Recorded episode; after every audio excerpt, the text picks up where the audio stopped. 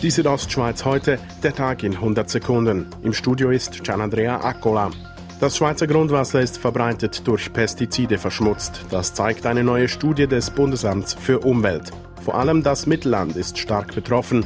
In Graubünden hingegen seien nur geringe Werte an Pestiziden nachweisbar, so Remo Fehr, Leiter des Amts für Natur und Umwelt Graubünden. Es ist so, dass wir keinen Stoff gefunden haben, der über der Grenze von 0,1 Mikrogramm pro Liter im Grundwasser vorkommt.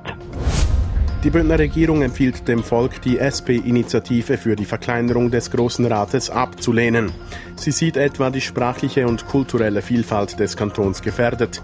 SP-Fraktionspräsident Konradin Kavietzel widerspricht. Wir haben explizit auch in unserer Initiative hineingeschrieben, dass alle Regionen genau gleich vertreten sollten sein im Parlament. Also es wird keine einzige Region benachteiligt. Die Bündner Regierung will auf einen Gegenvorschlag verzichten.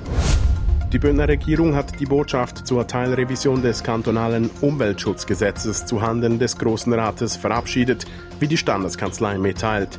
Demnach dürfen ab 2021 nur noch Schießanlagen mit künstlichen Kugelfangsystemen betrieben werden.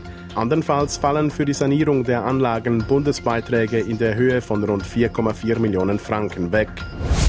Am Floserberg ist seit Jahren ein Heidi-Alp-Erlebnisprojekt mit Hotels und Erlebnispark geplant. Für das rund 28 Millionen Franken Projekt werde ein Investor gesucht, so der Verantwortliche Andreas Winkler. Wir werden sicherlich jetzt, wenn die Ferienzeit vorbei ist, mit dem einen oder anderen der Investoren in vertiefende Gespräche gehen und sind aber dabei, auch weitere Investoren in den nächsten Wochen anzusprechen. Baustart soll nächstes Jahr sein. Die Eröffnung ist in drei Jahren geplant. Die Südostschweiz heute, der Tag in 100 Sekunden, auch als Podcast erhältlich.